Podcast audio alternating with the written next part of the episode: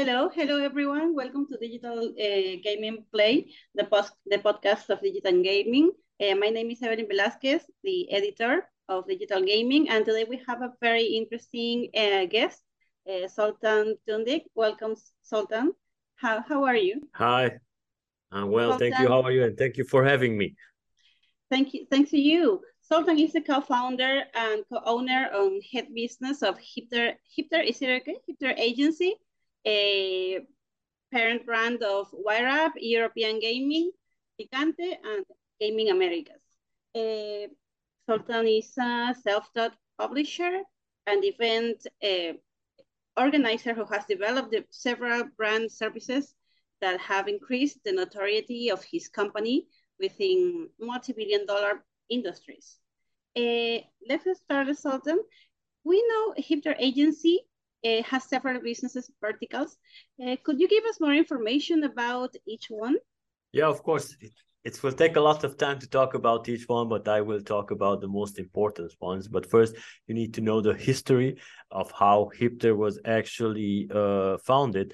Uh, at first, it was Eastern European gaming when we were focusing only on Eastern Europe. Then later, we have also launched the European gaming website, uh, which with which we have, of course, covered more area.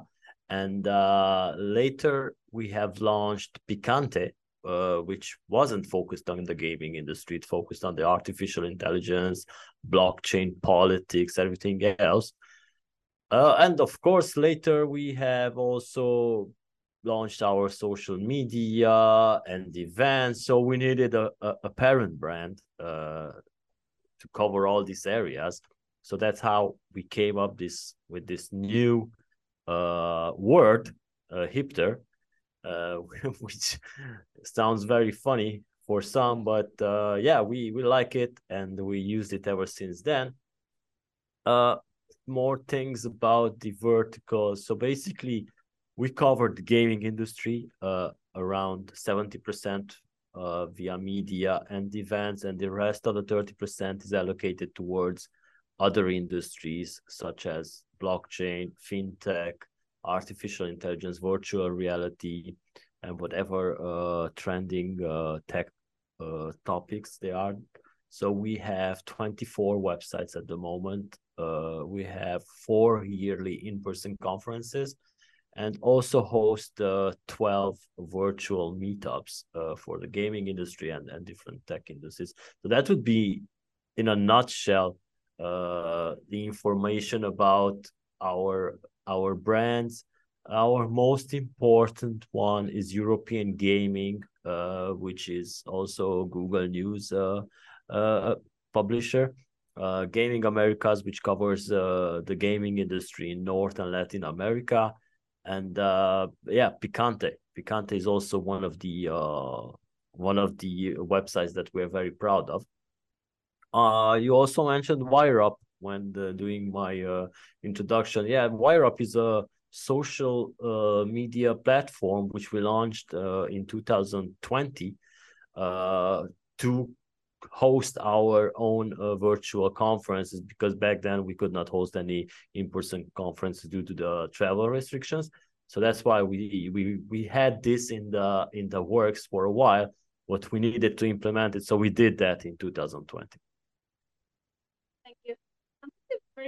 businesses that you manage. We know that you also organize uh, important events for the iGaming industry. We would like to know the opinion of an expert, as you are, uh, on the development of the industry right now.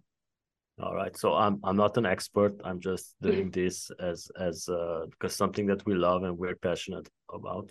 So yeah, we are hosting conferences since 2016 uh, when we started the first in-person conference in Budapest, uh, which focused on uh, the Central and Eastern European uh, gaming industry. Uh, yeah, these these events after that, we needed to focus also on other regions, so that's why we launched the Mare Balticum series, which uh, tours the Baltic area and focuses on the Baltic and Scandinavian regions and yeah, Prague Gaming Summit is uh, another one, uh, another Central and Eastern European conference that complements the uh, CEGC Budapest. but one of them takes place in spring and the other one in autumn. So that way we can cover all ground. And we also have the uh, European Gaming Congress, which uh, will be rebranded this year. We will have the announcement soon, which covers mostly all parts of Europe. So yeah, the gaming events industry has seen its ups and downs. Uh, many newcomers have arrived. Some of them are still here uh, are not talking about large conferences uh, that have expos. I'm only talking about conferences that are seminar type. Uh, I'm really happy uh, ab about our evolution in these past eight years and uh, our growth in the uh, seminar boutique style conferences, as we call it. of course, they are the large expos, and there's no doubt that they are free large uh, conf- uh, conference organizers who are on the top. Uh, but yeah, that that that that's about it. But it's it's fun to see that uh, this year uh, we are already seeing record-breaking numbers in attendance uh, at the conferences, given the fact that it's the first year after the pandemic that is there are no restrictions anywhere. So that's how I think things are going to go up uh, for the event sector and uh, there will be many attendees everywhere. Yes, we know that you have several events scheduled for this year, and we would like you to tell us more about the Prague Gaming and Tech Summit 2003, 2023, uh, that will be held on, at the end of March. Yeah, so we are very excited about this conference because this is the first time that we are putting together two conferences because we were hosting Prague Gaming Summit from 2017 and since 2019 we were also hosting the Tech Conference Europe. Both, both of them were in Prague. So now we decided to put them together, uh, have a new conference called Prague Gaming and Tech Summit. Uh, and uh, allocate one more day to the to the conference. So it's it's a two day event now, uh, giving room for for inviting more speakers from multiple industries. Either way, the gaming industry is the main focus of the conference, but the other tech verticals that are going to be discussed at the conference are tied together with the gaming industry and uh, work together for the past maybe three or four years because blockchain has a huge impact on the industry. Artificial intelligence has an in, uh, impact on the city. Payments are the backbone of the industry because without payments there would not be any industry uh, facilitating the online payments etc uh, kyc as well cybersecurity we're also focusing on cybersecurity uh, because that's something that we we are very fond of speaking about. Uh, it's impacting many businesses uh, in this year and, and and we hosted a podcast uh, where we talked about this stuff and it seems that the pandemic has brought all these problems to cybersecurity because many people have switched to remote working from home and they did not have any secure wi-fi or did not have any secure lines or, or worked uh, on securing their computers. They use their personal computers to for work as well. So that's how we got to this point where we cybersecurity has to be taken very seriously. So these are some of the topics we're where we're going to talk about. We're focusing on the uh, Czech Republic uh, compliance updates, uh, Slovakia, Hungary, Romania, uh, Austria, Germany, Luxembourg, uh, and, uh, and and most probably Liechtenstein as well. But we are going to have a session also dedicated for the U.S. gaming industry, which is something new uh, for the Central Europe and Eastern European landscape. And that's about it in terms of topics. Uh, we also have many networking sessions at the conference, uh, like welcome drinks, networking run, and breakfast, and breaks, parties. And uh, yeah we're we're also adding uh, some roundtable discussions where some of the delegates can step aside from the conference go to a quiet place and talk with experts about things that they would not ask in front of a public yes. We also know that you do virtual events focused on the american market such as the q meetups. And we would like you to tell us more about what is the purpose of it. So yeah, uh, the quarterly meetups actually was something that we we launched in 2021 uh, because in 2020 when we we switched to virtual conferences, uh, we decided that 2021 we will not host any in-person conferences, and uh, having the experience of hosting six virtual conferences, all of them two days with content of eight hours per day uh, for gaming Americas and for the European Gaming Conference, tech conferences, we seen the feedback from the from the people that stand in front of the screen all day. Uh, not just the speakers, but also the, the the especially the delegates. So that's how we came up with this idea to uh, filter it down and only have two to three hours of content uh, and create these type of meetups that only have one or two panels with four speakers on each panel. Uh, that way, you can easily just switch on Zoom or YouTube and start viewing the the filtered content.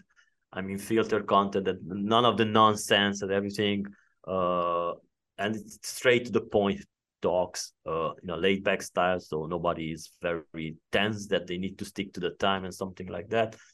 So yeah, we, we will keep doing it. This is now a, a permanent thing in our uh, portfolio. So the the virtual quarterly meetups are, are are are something that we're going to do from now on. Of course, we did it for the past two years, so we will continue. Uh, the American one uh, actually focuses on North America and Latin America, uh, where we invite uh, experts to share the latest updates in the past three months. That's why it's called quarterly meetups because it's uh, hosted every uh, three months. And yeah, that's about it. oh yeah, I I must uh, add that it's free to attend. So basically, oh, you just register once and you just receive the update when the next quarterly meetup is online. Uh, there is also the chance to view it on YouTube for free without having the need to sign up. Uh, and yeah, you get the recording if you missed it. Uh, that's very important uh, to say that it is free to attend. And changing the topic. On a person on a personal level, we know that you do practice sports, and we would like to tell us if you think how how important do you consider it is to to be healthy not only uh, uh, physically but also in a state of mind? Yeah so basically you cannot have one or the other. You you need to have both because you cannot focus on you don't you, you cannot have a healthy mind if you don't have a healthy body if you don't do sports or or any type of, of activities that that just walking or or or going for a walk in nature or anything else uh, because that way your mind will focus on the sickness or uh, something low energy. You're struggling probably with low energy and and you don't know what to do and you just keep thinking about that.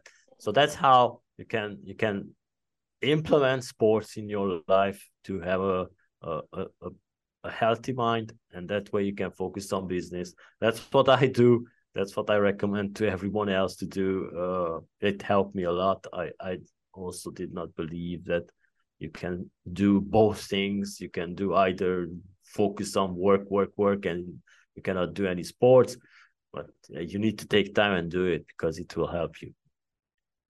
Thank you very much, Zoltán. Uh, thank you for this interview. Now we know a little more about the Hipther Agency, uh, which you can uh, follow.